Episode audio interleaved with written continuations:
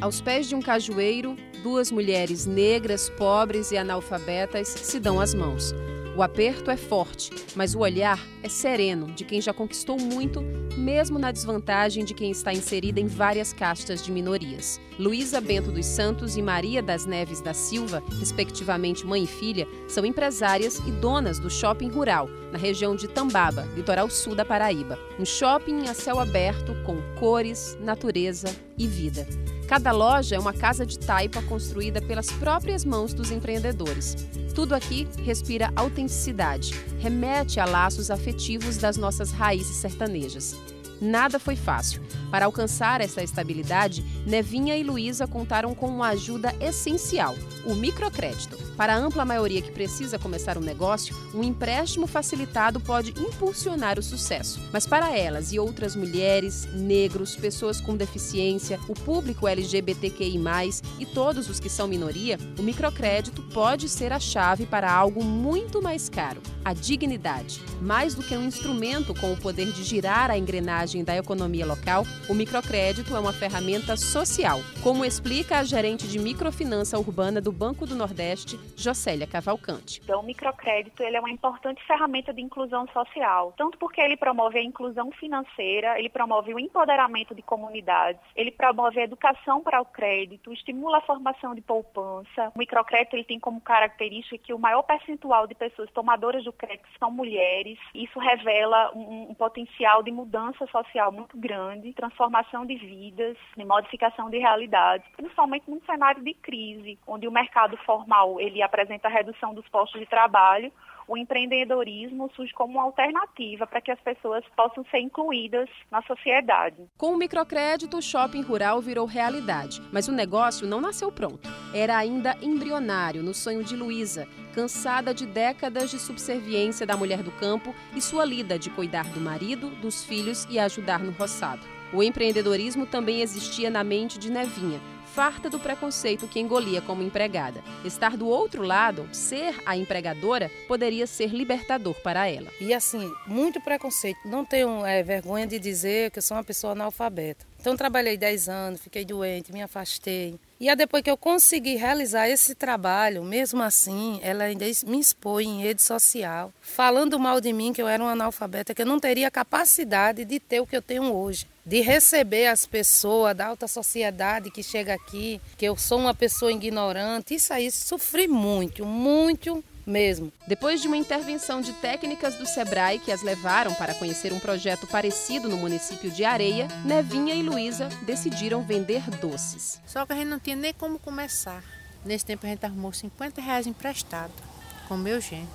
Aí comecei, eu comprei mais vasilhinha de plástico, tirei mais goiabinhas dali do pé, né? Aí, aí comecei a fazer debaixo dali, da me... debaixo do cajueiro, numa mesinha. A gente botei meu neto para vender. Ele passava o dia todo sentado ali. Tinha dia que vendia 20 reais, tinha dia que não vendia. Dizia assim, vô, não vai, não vai dar nada não. Eu digo, vai filho, tenha paciência que vai dar certo. O doce caseiro das mulheres de Tambaba foi fazendo sucesso no marketing boca a boca. Os 50 reais emprestados multiplicaram-se e o comércio já dava sinais que precisava crescer.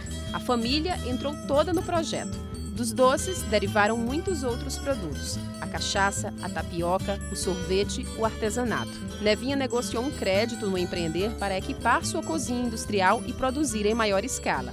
Nascia assim o shopping rural. Para a gente seria muito importante de a gente ter essas ajudas financeiras, esses empréstimos, assim, esses projetos que vêm, porque você jamais, uma pessoa que está começando, vai ter um dinheiro de, de construir uma cozinha industrial que nem essa que eu estou fazendo. Estou terminando a alvenaria e a máquina para mim trabalhar. Então essa parte aí é muito importante para a gente do crédito, para que a gente possa decolar cada vez mais, ajudar outras mulheres que necessitam. O microcrédito alavancou o negócio familiar de Luiz e Nevinha e facilitou o trajeto difícil de quem, como elas, é mulher e negra no Brasil. Os números não mentem. Quando se comparam os dados de homens e mulheres e também entre brasileiros brancos com os de pretos e pardos, o cenário que emerge é de dois países completamente distintos.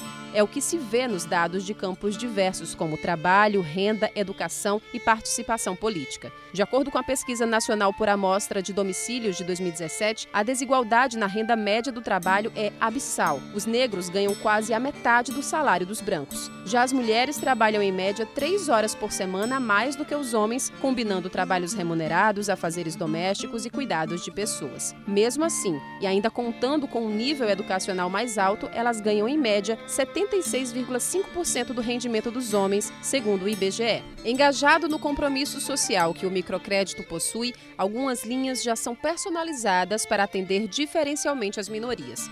É o caso do Empreender Paraíba, que disponibiliza uma linha de crédito voltada para mulheres em situação de vulnerabilidade social. A secretária do Empreender, Amanda Rodrigues, explica como atua o programa. E o Empreender Paraíba é um programa de microcrédito orientado e a gente ainda tem uma linha para mulheres em situação de vulnerabilidade social. São as mulheres que são atendidas pela Secretaria da Mulher do Estado e que têm o perfil empreendedor. Então, para essas mulheres, a, a, o empreender está aberto durante, durante, o ano inteiro, elas têm um juro diferenciado e uma carência também diferenciada. Né? E a ideia é que ela, na renovação do crédito, ela saia da situação de vulnerabilidade. O empreender já atendeu 12 mil paraibanos. A maioria, 54%, são mulheres, dentre elas Dona Luísa e Nevinha. Com suporte financeiro, hoje o local é um shopping visitado por, em média, 500 turistas ao dia. E no forno, o futuro já está sendo preparado. Elas trabalham agora no projeto de um restaurante com comida típica nordestina, já que quem vem à praia geralmente só encontra frutos do mar.